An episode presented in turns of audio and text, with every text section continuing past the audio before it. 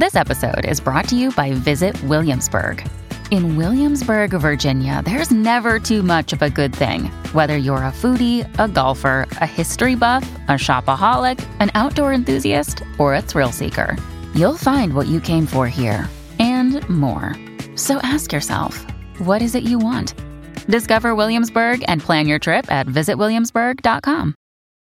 When you need mealtime inspiration, it's worth shopping Kroger, where you'll find over 30,000 mouthwatering choices that excite your inner foodie. And no matter what tasty choice you make, you'll enjoy our everyday low prices, plus extra ways to save, like digital coupons worth over $600 each week. You can also save up to $1 off per gallon at the pump with fuel points. More savings and more inspiring flavors make shopping Kroger worth it every time. Kroger, fresh for everyone. Fuel restrictions apply.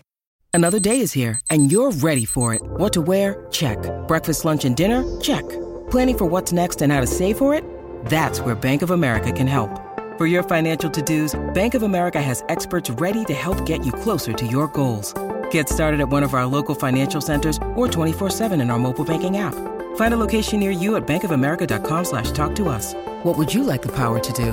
Mobile banking requires downloading the app and is only available for select devices. Message and data rates may apply. Bank of America and a member FDIC. Hola, esto es New Books Network en español. Gracias por acompañarnos nuevamente en New Books Network en español, un podcast de The New Books Network. Soy Pamela Fuentes, anfitriona del canal.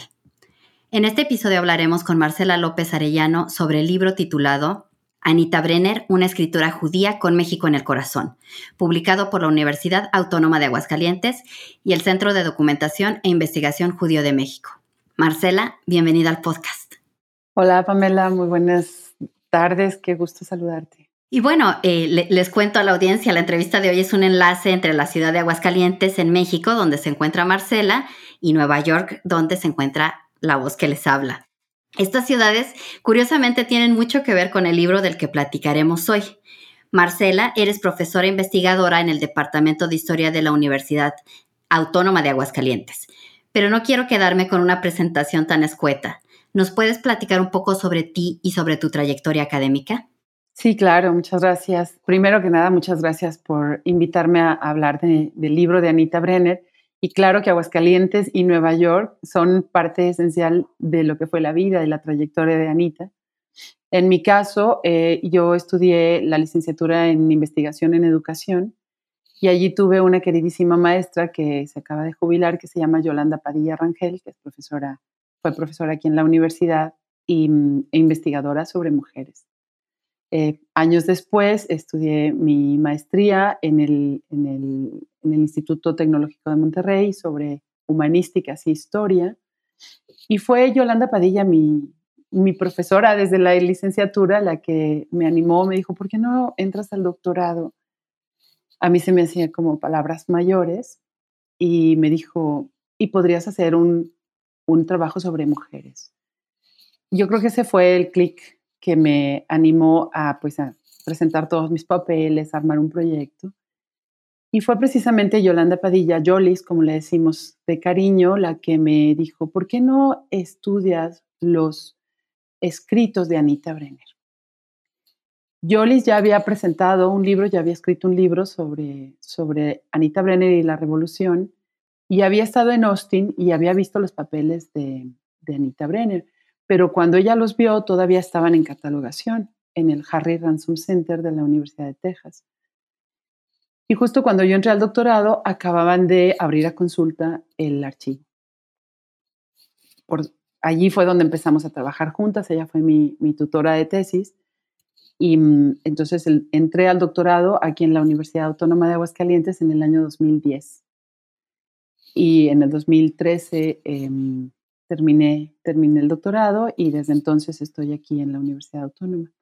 Y hoy en día estoy como jefa del Departamento de Archivo General e Histórico de la universidad, lo cual también ha sido interesante porque mm, la universidad resguarda fondos familiares y fondos personales, y entonces es como regresar a los archivos desde otra perspectiva. Siempre es muy interesante escuchar de dónde venimos y dónde nacen estos intereses porque terminan reflejados en lo que escribimos. Y bueno, la, pregunta obligada es, cómo surgió la idea de escribir sobre Anita Brenner y su obra escrita. Ya nos cuenta sobre esta profesora, pero el libro viene de estos intereses también. ¿Cómo se consolida esta idea? Esto es muy interesante porque mm, de entrada sabíamos que ya estaban los, los archivos de Anita Brenner, estaban a consulta en Austin y esa era como la primera idea. Hay que ir a Austin, me dijo mi tutora, pero también hay que formar tu comité tutorial. Y la primera persona a la que invitó la doctora Yolanda fue la doctora María Teresa Fernández Aceves, que ahora nos hemos convertido en grandes amigas, y la invitó a ser cotutora de mi tesis. Tere Fernández había tenido la oportunidad de estar en seminarios de cultura escrita con la, con la doctora Carmen Castañeda, que en paz descanse, que habían tenido contacto con los profesores de la Universidad de Alcalá con todo el tema de cultura escrita. Y Tere, cuando vio el catálogo de los archivos de Anita Brenner, ella lo primero que dijo es que tu tesis tiene que ser desde cultura escrita. Y mm, pues fue también como meterme a, un, como una carrera de Fórmula 1, porque era, eh, ya no era nada más la primera idea, que era recuperar un poco lo que había escrito Anita y pensarla como una escritora de Aguascalientes, porque Anita Brenner nació en Aguascalientes, en esta ciudad en la que estoy yo ahora, sino ahora era, desde cultura escrita, era cómo ubicas cada texto, cada escrito en su momento si lo escribió a los 15 años, si lo escribió a los 28, si lo escribió a los 80, em, y a quién se lo dirigió y cuál era la intención. Y mm, pues lo primero fue empezar a visitar archivos para encontrarme justamente los textos de Anita Brenner. Entonces, la primera visita, y te quiero decir, sí, la primera visita ya como una estancia fue a la Universidad de Texas en Austin. Fue en el verano del 2011, maravilloso, era como a ver, a ver, de repente entrar a este tema de la historia y de los archivos, era como si hubiera regresado yo como a mi, como al, carril de mi pasión, ¿no? De donde quizá yo había perdido un poco el, el, hilo de lo que de verdad me fascinaba. Y entrar al Harry Ransom Center ese día y que me dijeran, deje sus cosas en el locker y mm, pida en la, en la computadora, tenían las listas, haga su lista, pida sus documentos. Bueno, yo sentía que me temblaba así, como, em, bueno, no te, no te puedo, yo, yo creo que mucha gente entiende esa sensación, pero fue verdaderamente enorme. Me sentí como que regresé a mi, ¿cómo se llamaba? A mi mothership, a, la, nave espacial, ¿no? Que donde, de donde quizá andaba medio perdida. Y fue sensacional. Esas tres semanas que estuve en el en el archivo, empecé a encontrar escritos, escritos, escritos de Anita Brenner. Y esto también fue mm, muy duro porque, ¿qué voy a hacer con esto? Es decir, sí quiero hacer un análisis de, los escritos de Anita Brenner, pero ¿cuáles? ¿En dónde me voy a enfocar? Ya para este tiempo, mi tercera tutora o la, o la lectora de tesis era la doctora Carmen Ramos Escandón que vive en Austin y fue sensacional porque me tocó que nos viéramos allá y comiéramos juntas. Y además me, ella me permitió entrar a las bibliotecas de la Universidad de Texas y sacamos algunos libros y fue una compañía muy, muy linda. Y mm, pues empecé a como a dividir. En esas tres semanas yo que iba a revisar. A mí me interesaba muchísimo el mundo judío de Anita. ¿Qué había escrito sobre los judíos? Que tenía ella en, en, ese archivo que pudiera ser de interés para este tema que como que también me venía haciendo ruido. Y lo que me encontré era artículos, artículos, artículos que a los 20 años ella estaba mandando a periódicos de Nueva York. Le tomé fotografía todo, hice mi registro y luego además estuve revisando sus diarios personales que ya estaban publicados. La hija de Anita Brenner había publicado mm, los diarios de Anita en el, creo que fue en el 2009 o 2010. Yo ya tenía esa, esa, publicación, pero de todas maneras me fui a los, a los diarios originales para tener pues el papel, cómo escribió, si a máquina, si a mano. Y luego me encontré mucho sobre antropología, sobre su experiencia en la Universidad de Columbia, sobre su experiencia en la Universidad de México, Y era un poco como cuando te encuentras en un buffet y todo te gusta, o en un buffet de postres, ¿no? Que tienes el pastel de chocolate y esto y aquello. Eh, y, tuve que ir, allí mismo tuve que empezar a tomar decisiones. Entonces era lo judío, sus diarios, sus narraciones autobiográficas, las cartas con muchos de sus amigos, que estamos hablando de Tina Modotti, eh, estamos hablando de Diego Rivera, estamos hablando de personajes que decías, ¿qué voy a hacer con tanto material? Bueno, tomé, no, no te puedo decir cuántas fotos, no sé si fueron 5.000 fotografías. Wow. Eh, a lo largo de todo ese tiempo iba haciendo mi registro. Eh, realmente a las 5 que me pedían que ya me fuera, sentía yo que, que, quería pedir permiso para quedarme hasta la madrugada. Pero pues mm, esa fue mi experiencia en el primer archivo, que fue eh, pues el de Austin. Regreso a Aguascalientes, tengo mi primer encuentro con, mi, con mis tutoras. No recuerdo, creo que fui a, no, lo tuvimos por, mm, como por Skype. Estábamos empezando a encontrarnos por Skype porque Ter está en Guadalajara, yo estoy en Aguascalientes. Y lo primero fue pues hacer un catálogo de todo lo que yo había em, fotografiado y, y, empezar a hacerme preguntas. ¿Qué quieres hacer con todos esos documentos? Tuvimos una reunión en Guadalajara con la, con la doctora Carmen Ramos, con Yolis Padilla y con Tere Fernández. Y bueno, yo sí me acuerdo que fue este, como muy angustiante porque yo quería hacer todo. Y, ellas, claro, con toda su experiencia me decían, pues es que en los tres años que, o dos años que te quedan no vas a alcanzar a hacer nada. Entonces también fui luego a los archivos a la Ciudad de México.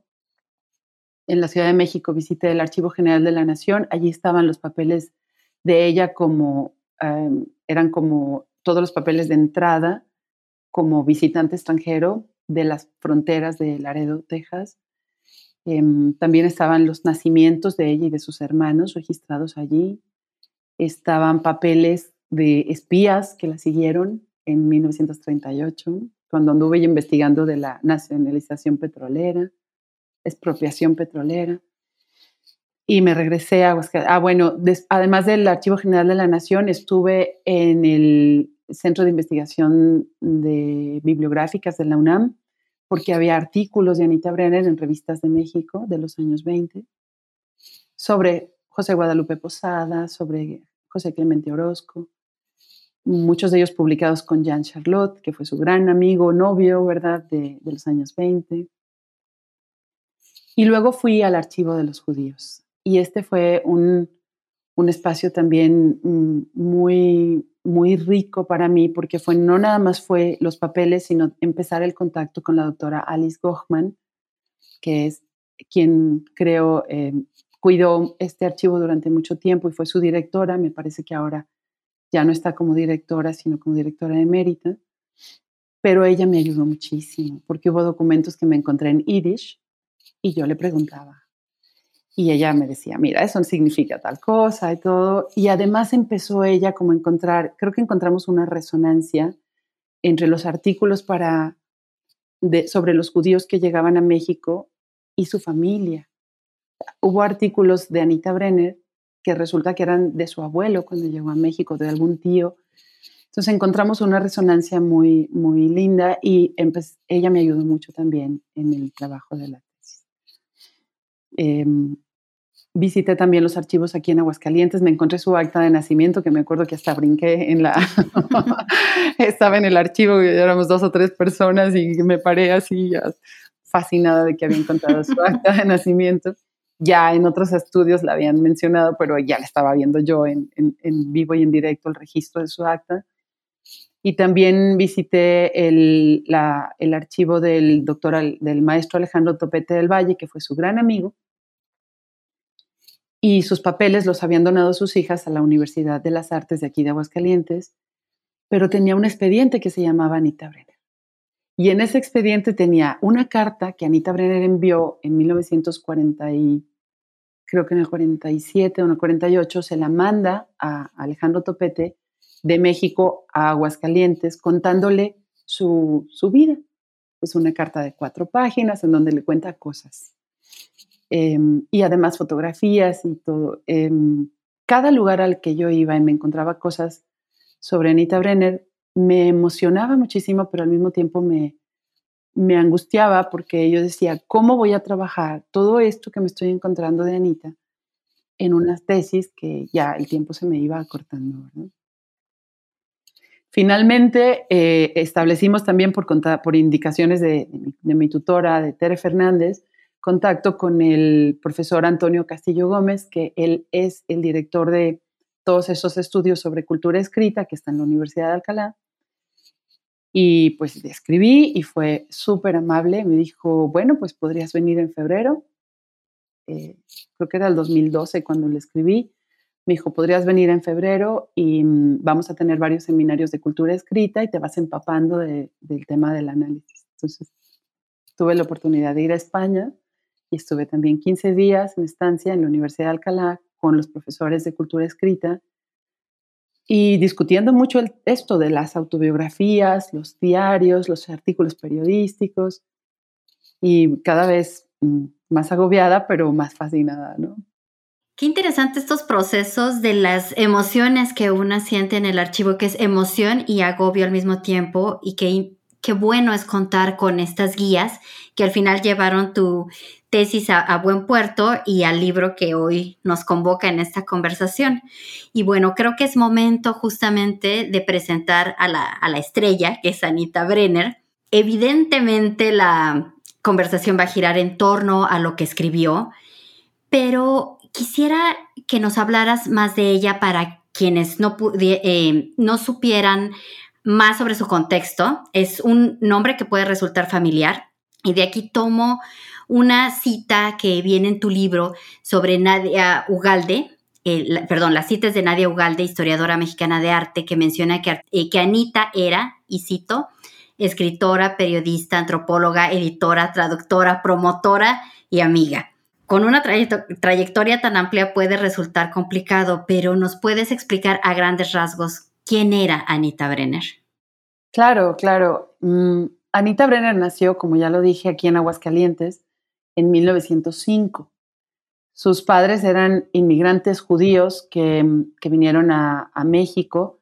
Ellos habían llegado desde Letonia a finales del siglo XIX a Estados Unidos en toda esta oleada, ¿verdad? Gran oleada de inmigrantes que, llegaron a Estados Unidos desde finales del siglo XIX hasta principios del XX.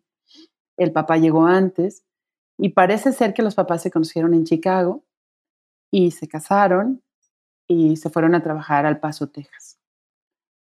Aguascalientes eh, tenía ferrocarril, ah, tiene, bueno, ahora ya el ferrocarril es solo pues para, para cosas comerciales, pero en ese tiempo había ferrocarril que mm, conectaba directamente, pasaba por Aguascalientes y luego iba a Ciudad de México.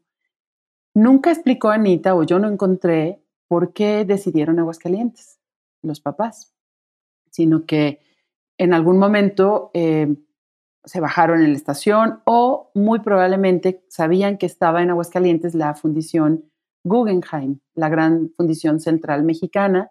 Había sido eh, mm, fundada en Aguascalientes desde finales del siglo XIX, había muchísimos extranjeros trabajando aquí, también estaban los talleres del ferrocarril y había, eh, tenía como 2.000 trabajadores los talleres de ferrocarril, entre esos ingenieros alemanes, norteamericanos, em, ingleses, muchos ingleses, y tal vez pensaron que era una ciudad pues donde podían encontrar trabajo y atractiva para crecer ellos como matrimonio porque mm, pues decidieron bajar. Parece ser que llegaron en 1900 a la ciudad, pero no trabajó el papá nunca en la fundición Guggenheim, que era esta gran fundidora de todos los metales que venían de las minas de Zacatecas y otros lugares, sino que ellos iniciaron, y eso sí lo cuenta Anita, el papá como mesero y la mamá como cocinera de un hotel que está cerca de las líneas de, las vías del ferrocarril y que está,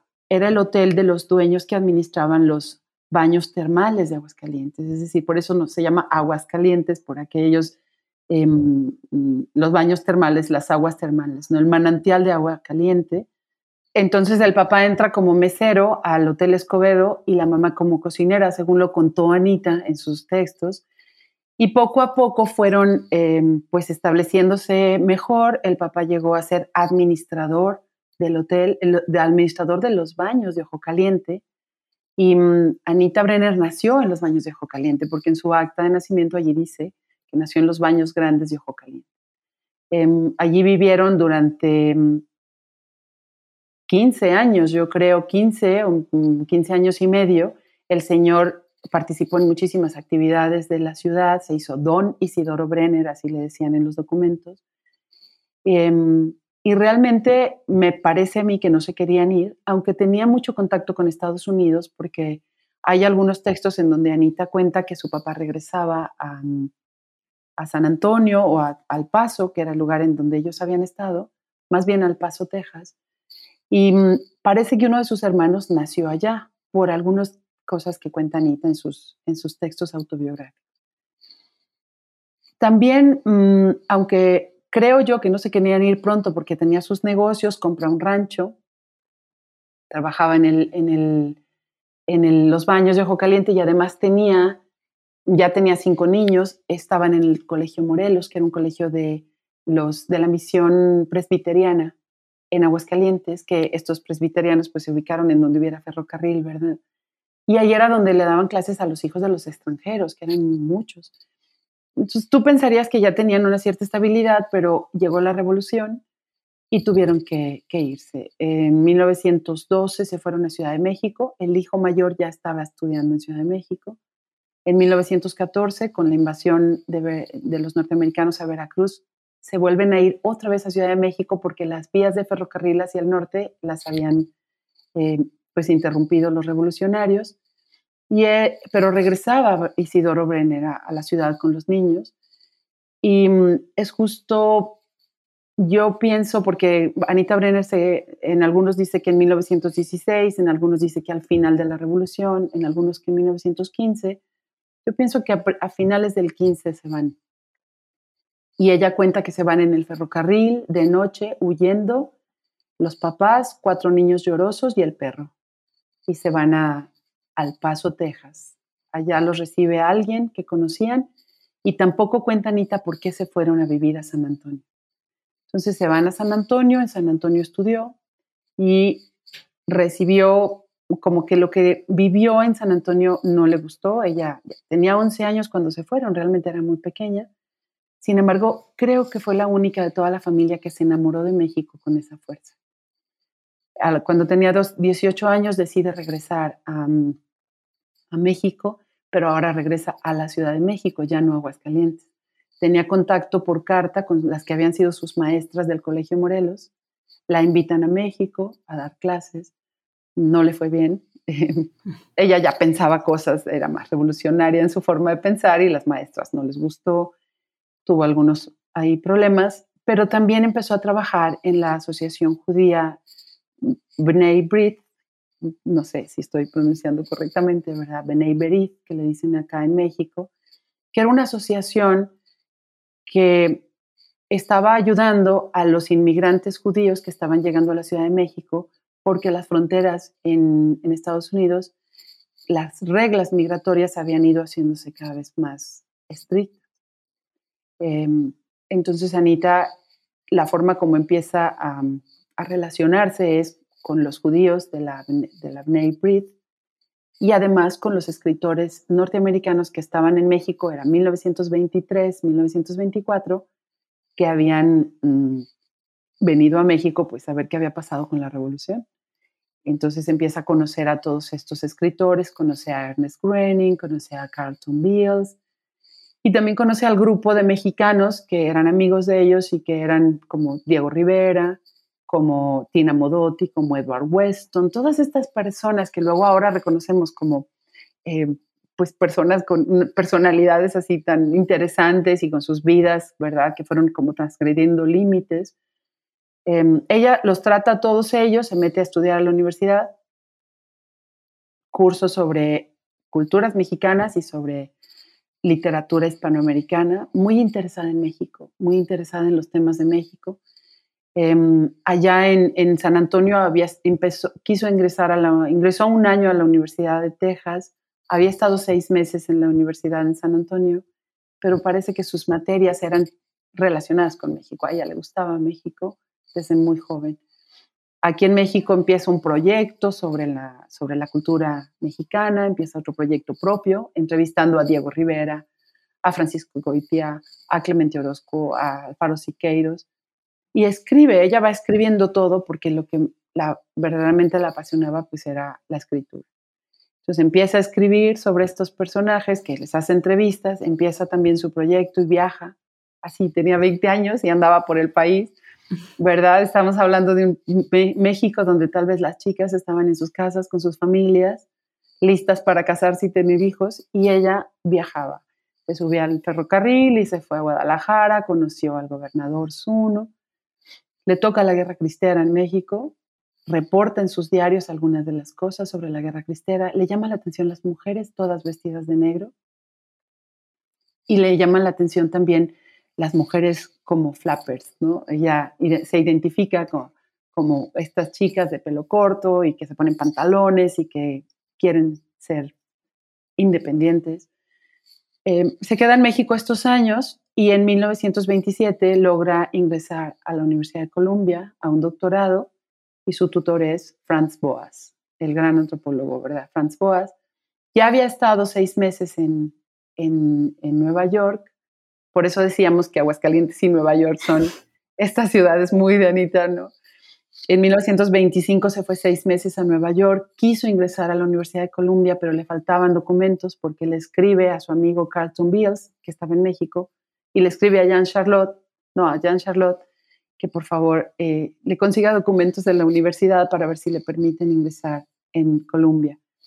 No lo logró, se regresa, sigue en México dos años, en el 27 es aceptada en la Universidad de Columbia, oficialmente hasta el 28, y ahí hace su tesis precisamente sobre antropología sobre México. Su tesis es sobre México en su diario está enojada porque dice que cómo es posible que están todos los antropólogos fascinados con Papúa y Nueva Guinea cuando México tiene tantas cosas tan importantes. Se casa en Nueva York con un médico judío que se llamaba David Glosker. Tuvo un medio novio que era Jean Charlotte, ¿verdad? Pero él no era judío. Y finalmente se casa con David Glosker, tiene a sus hijos en Nueva York. Empieza a colaborar con un montón de revistas como The Nation, y escribía sobre México. Hacía reseñas de libros mexicanos. Em, escribe también en el New York Times Magazine, casi siempre sobre México. Em, publica su primer libro, que eran estos proyectos que había iniciado en México, se los lleva a Nueva York. Y, y en su libro va contando todas las travesías, va a las editoriales, les pide que la editen y le dicen ellos que son demasiadas fotografías y eran de Tina Modotin, de Weston, de un montón oh, de gente maravillosa. le dicen que no, no, no, que las imágenes no le interesan casi a nadie, que las tiene que quitar. Todo eso lo va poniendo en el, en el diario. Logra que se lo publiquen en 1929, se llama Idols Behind Altars, los ídolos tras los altares, y allí juntó los dos proyectos. Aquel que había hecho para la Universidad mm, Nacional de México, que no, no, no, logró pues, concretarse, y todas las entrevistas estas que tiene con los artistas. Entonces es un libro maravilloso cuenta lo que ella vio en los años 20 en México. Luego tiene un proyecto que es el proyecto de un, libro que se llama Your Mexican Holiday, que es una guía turística sobre México y es sensacional el libro porque en él cuenta, por ejemplo, cuáles eran los médicos norteamericanos que estaban en Ciudad de México y que podían atender a los turistas que vinieran al país. Les cuenta qué significaba, eh, por ejemplo, un cabaret y cuáles eran los mejores en la Ciudad de México, los como menos, mm, como más... Eh, ella, menos peligrosos, quizás. Menos peligrosos, no, pero un poco como más snobs, ¿no? Que no fueran, ah. ajá, que, que, que, tenían artistas de primera, cuenta sobre los teatros, eh, es sensacional, ese libro habla pues del México de los años 20 y 30, y a ese libro le hizo revisión cinco veces. O sea, se, se reeditó Your Mexican Holiday cinco veces, la última fue en 1947, donde ya habla de las reglas migratorias para entrar en México después de la Segunda Guerra Mundial. Ella tuvo que hacer revisión para esas ediciones. Y su último libro fue la unión de varios artículos que había hecho para la revista Harper's, Harper's Magazine, em, y lo unieron en un libro que se llama The Women, That Swept Mexico, El viento que barrió a México, que luego fue publicado en, en español hasta los años 70. Ese lo publicó en inglés en 1943. Es decir, Anita estaba recuperando la historia de México desde su perspectiva, estaba viendo con otros ojos desde el tema de los indígenas, el tema de la cultura, el tema de la arqueología y el arte, sobre todo el arte en México. Le fascinaron todos estos artistas, Diego Rivera y todos los que ya mencioné. Y ella y otros de sus colegas parece ser que fueron los que acuñaron este término de el renacimiento mexicano. Em, y lo pone en su libro de Ídolos tras los altares, es uno de sus capítulos. Es, es muy interesante todo lo que escribe. En 1944 decide regresar a México, se viene con sus hijos. Tuve la oportunidad de entrevistar a su hijo Peter Glusker. Em, y mm, él me decía que su mamá manejó el automóvil con una amiga y con los dos niños desde Nueva York, llegó a San Antonio, allí pidió permiso en el consulado y se tuvo que quedar un mes con su familia, allí vivía su madre. Y luego ya se vinieron a México. Em, ella se registró como periodista sobre temas de México para Estados Unidos. Em, a mí una cosa que me llama la atención es sus papeles. Es decir, estos, todos estos documentos que, que, su hija donó a la Universidad de Texas y que se abrieron una consulta hasta mil, al 2010, pues tuvieron que estar en las casas de Anita Brenner. En Nueva York cambió de, dirección como cinco veces. Y luego se vino a la Ciudad de México. Y en la Ciudad de México también tuvo una o dos direcciones. Y luego estuvo en Aguascalientes porque quiso recuperar el rancho de su papá. Y sin embargo, esos documentos viajaron con ella cada vez que, que ella viajó. Porque en el, en el archivo, de, el archivo general de la Nación me encontré un documento que decía que ella había pedido permiso para que dejaran pasar por la frontera un remolque en donde traía papeles y libros que iba a utilizar en su trabajo de periodista.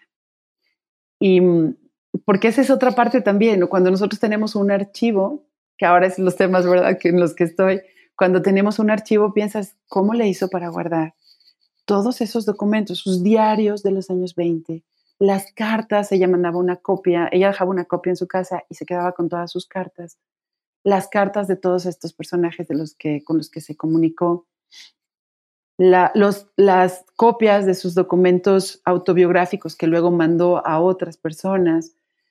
Todo eso lo guardó, lo guardó, lo guardó y a la hora que tuvo mudanza, decidió no dejar nada. Hay gente que decide, no, pues esto para qué me sirve, lo rompo y lo deja, ¿no? ella se lo trajo todo a México. Y mm, bueno, para mí ese es un gran valor porque gracias a eso pues hemos podido recuperar toda la historia alrededor de, sus escritos, ¿verdad?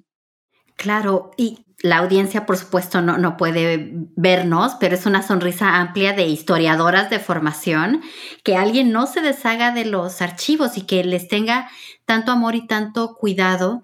¿Tú defines en algún momento, Anita Brenner, como una escritora multidimensional?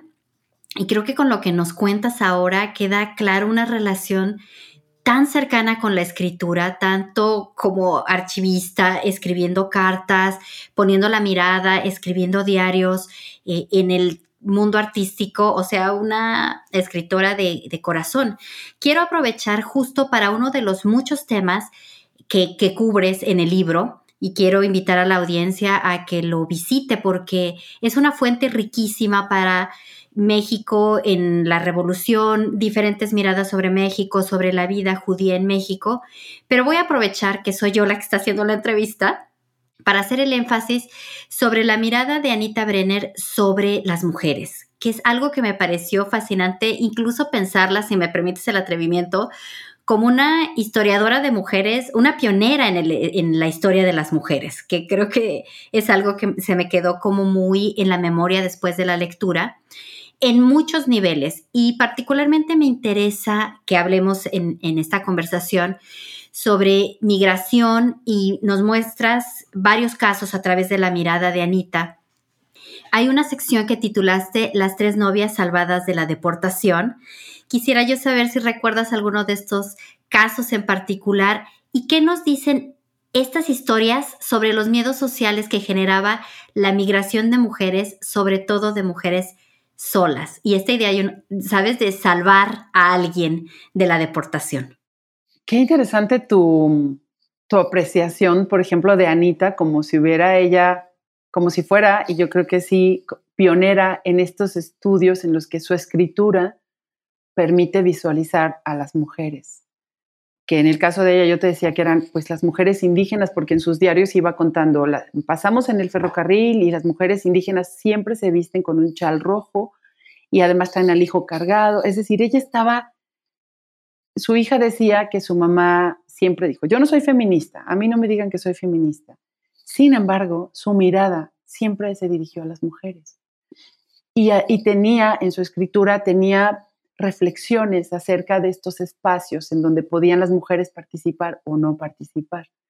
En el caso de los artículos, mm, esto que me, preguntas eh, es, es, muy padre porque cuando empecé a recuperar los artículos sobre Anita Brenner, estos que hizo ella trabajando para la B'nai Berit, que te digo que estaba en Ciudad de México, tenía 19, 20 años, le toca, según lo veo en sus artículos, ir a entrevistar gente y cuando entrevista gente le cuentan las historias. Entonces, en sus artículos que ella empieza a mandar a, los periódicos judíos de Nueva York, que era un medio de difusión para que las familias de Nueva York supieran qué estaba pasando con sus parientes en México, que no pudieron ya entrar a Estados Unidos. Era muy importante, la labor que ella estaba haciendo era un puente, ¿verdad? Para que, no, para que supieran, ya llegó a México, ya. Pero ella, en vez de decir nada más las estadísticas, y decir, llegaron tantos y son estos nombres, ella decide hacer como una especie de relatos. Y es una parte muy, muy, muy bonita de su escritura porque empieza como a envolver las historias en el contexto y habla de inmigrantes judíos que se ganaron la lotería, habla de otros inmigrantes judíos que pues tienen que tener criaderos de puercos a pesar de ser judíos y no comer carne de puerco, es lo que pueden vender en el mercado de la Merced. Y, y tiene varios escritos sobre mujeres tiene ella notas en donde pone mujeres judías, buscar prostitutas, preocupación de la comunidad. ¿Dónde están las chicas judías? En sus notas ella va poniendo lo que las entrevistas le permiten ver y decide escribir varios artículos sobre los casos que le contaron o los casos que pudo entrevistar.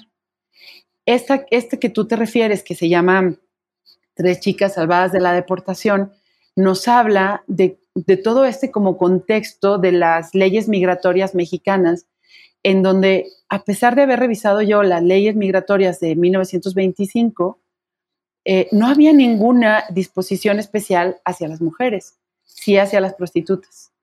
Allí decía, igual que en las leyes migratorias de Estados Unidos, que no dejarían entrar ni a los enfermos, ni a los ancianos, ni a los que tuvieran ciertas enfermedades, ni a las prostitutas.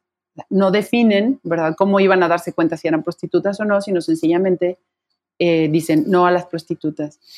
Y para Anita Brenner, me parece, por todos estos textos, ese fue un tema muy importante porque se empieza a dar cuenta que si las mujeres, y lo escriben sus textos, no traían 100 pesos para pagarle al agente migratorio que las recibe, los, los agentes migratorios en Veracruz, según lo cuenta Anita, subían al barco y ahí revisaban la lista de pasajeros y les pedían los 100 pesos. Y a las mujeres, si no traían 100 pesos, no las dejaban bajar. Si no había alguien en el puerto esperándolas, no las dejaban bajar. No estaba escrito en las leyes, sin embargo, mi interpretación es que había indicaciones específicas para los agentes migratorios para esto. No, no, no me encontré ninguna regla, nada que dijera, se regresan y sin embargo la regresaron. Y ella se da cuenta de varios casos en donde la comunidad o los agentes eh, de la Benei Berit que estaban en, en Veracruz tuvieron que intervenir para que a estas jóvenes que no tenían a alguien que las esperara, las permitieran eh, desembarcar y pudieran ellas pues dirigirse con las familias o las personas que las iban a esperar. Y Anita Brenner no se quedó solo en, hacer estos, este recuento de las tres chicas que sí pudieron salvar, ¿eh? porque hubo muchas otras que ella cuenta que la regresaron a Cuba. Hubo una novia que el novio llegó un día después Era una, era una chica que ella le había escrito que llegaba, el novio no pudo llegar porque estaba trabajando en los plantíos de Veracruz, no alcanzó a llegar y allá la regresan en otro barco y la mandan a Veracruz. Lo va uno leyendo y realmente sí te estremece, sí te estremece el corazón porque cada una de esas historias es una persona horrorizada de lo que sucedía en sus países en Europa, las, persecuciones, las, eh, eh, los pogromos, todo lo que quizá habían matado a sus padres, y ahora no puede regresar y la mandan a Cuba. Pero Anita Brenner, te digo, hizo algo más. Además de escribir sobre estas chicas que no las dejaron bajar, tiene varios artículos en donde va contando y los manda a Nueva York. Algunos no se los publicaron en donde va contando cómo ella y el médico de la Bnei se dedicaron a recorrer los burdeles de la Ciudad de México buscando a las chicas que hablaran yiddish para poder rescatarlas. Y ella dice en uno de sus artículos, afortunadamente no eran chicas judías, eran argentinas profesionistas, profesionales, pues. A mí me llama mucho la atención esto porque estamos hablando de una época donde la red de, pues, de distribución de las mujeres, ¿verdad? A, partir de que viajaban solas y sobre todo las más jóvenes, pues las engañaban muchas veces al llegar a los puertos y luego las, pues las dejaban un poco como prisioneras en los burdeles. Entonces, en estos artículos que Anita escribió queda precisamente esa mirada y esa preocupación de ella. Tal vez era muy joven y todavía no acomodaba muchas de estas ideas en su cabeza, pero estaba muy clara de que había que rescatarlas a las chicas y que pudieran tener una vida diferente y no en la prostitución. Qué interesante porque este es solo una, un botón de muestra de lo rica que es la mirada de Anita Brenner, que puede servir para quien se interese en acercarse a diferentes temas de la historia de México o de la historia del, del judaísmo, de las redes intelectuales entre Nueva York, y México, quiero comentarle a la audiencia que este es un libro tan generoso como la conversación que estamos teniendo, con muchísimos temas que se nos van a quedar en el tintero, pero de verdad, acérquense al libro porque hay muchos, eh, muchas miradas y muchas posibilidades de investigación o de entretenerse incluso con, con muchos de los temas que Marcela nos presenta. Y bueno, en alguna página, ahora no tengo el, número, nos cuentas que en papeleos que Anita tuvo que realizar en el consulado de San Antonio, se presentó, y cito, como escritora. Esa era su profesión, así la defines, fin de cita. Y tu libro definitivamente lo demuestra. Por el momento, aquí dejamos la plática sobre Anita Brenner, pero hablando de profesiones, cuéntanos qué sigue para ti, en qué proyectos estás trabajando. Pues em, el tema del libro, que era esto que les decía de la cultura escrita, me metió a lo que es el análisis de diarios, de autobiografías, de cartas, que son estos papeles personales que durante mucho tiempo no fueron considerados pues el centro de la investigación, ¿verdad? Eran como un poco como anecdotario de muchas investigaciones y ese ha sido mi, mi seguimiento.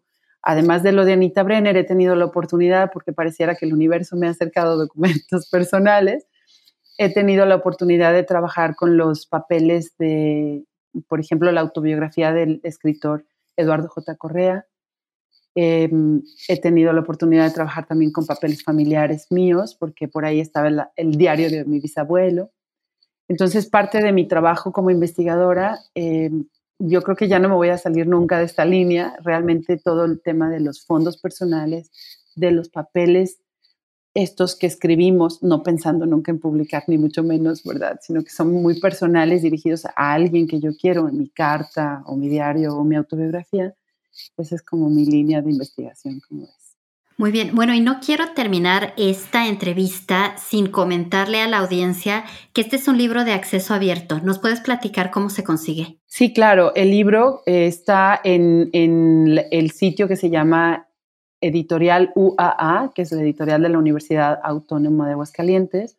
Allí lo pueden ustedes descargar de manera, de forma gratuita para, para cualquier tema que les interese sobre lo que ella escribió, pero yo creo que también ella con sus escritos nos permite conocer México desde distintas perspectivas, como lo que veíamos de las mujeres y la migración, y la migración de los judíos a México y luego muchas cosas sobre el arte y México. Definitivamente. Marcela, muchísimas gracias por compartir tu tiempo con nosotras, bueno, con nosotras, con nosotros, con todo mundo que nos esté escuchando. Eh, he disfrutado mucho la conversación y saber no solo sobre este libro, sino sobre los proyectos que tienes. Te agradezco por tu tiempo. Muchísimas gracias, Pamela. Saludos. También quiero agradecer a quienes nos estén escuchando por sintonizar un nuevo episodio para New Books Network en español un podcast de The New Books Network. Les recuerdo, el título del libro sobre el que conversamos hoy es Anita Brenner, una escritora judía con México en el corazón. Hasta la próxima. Gracias por escuchar New Books Network en español.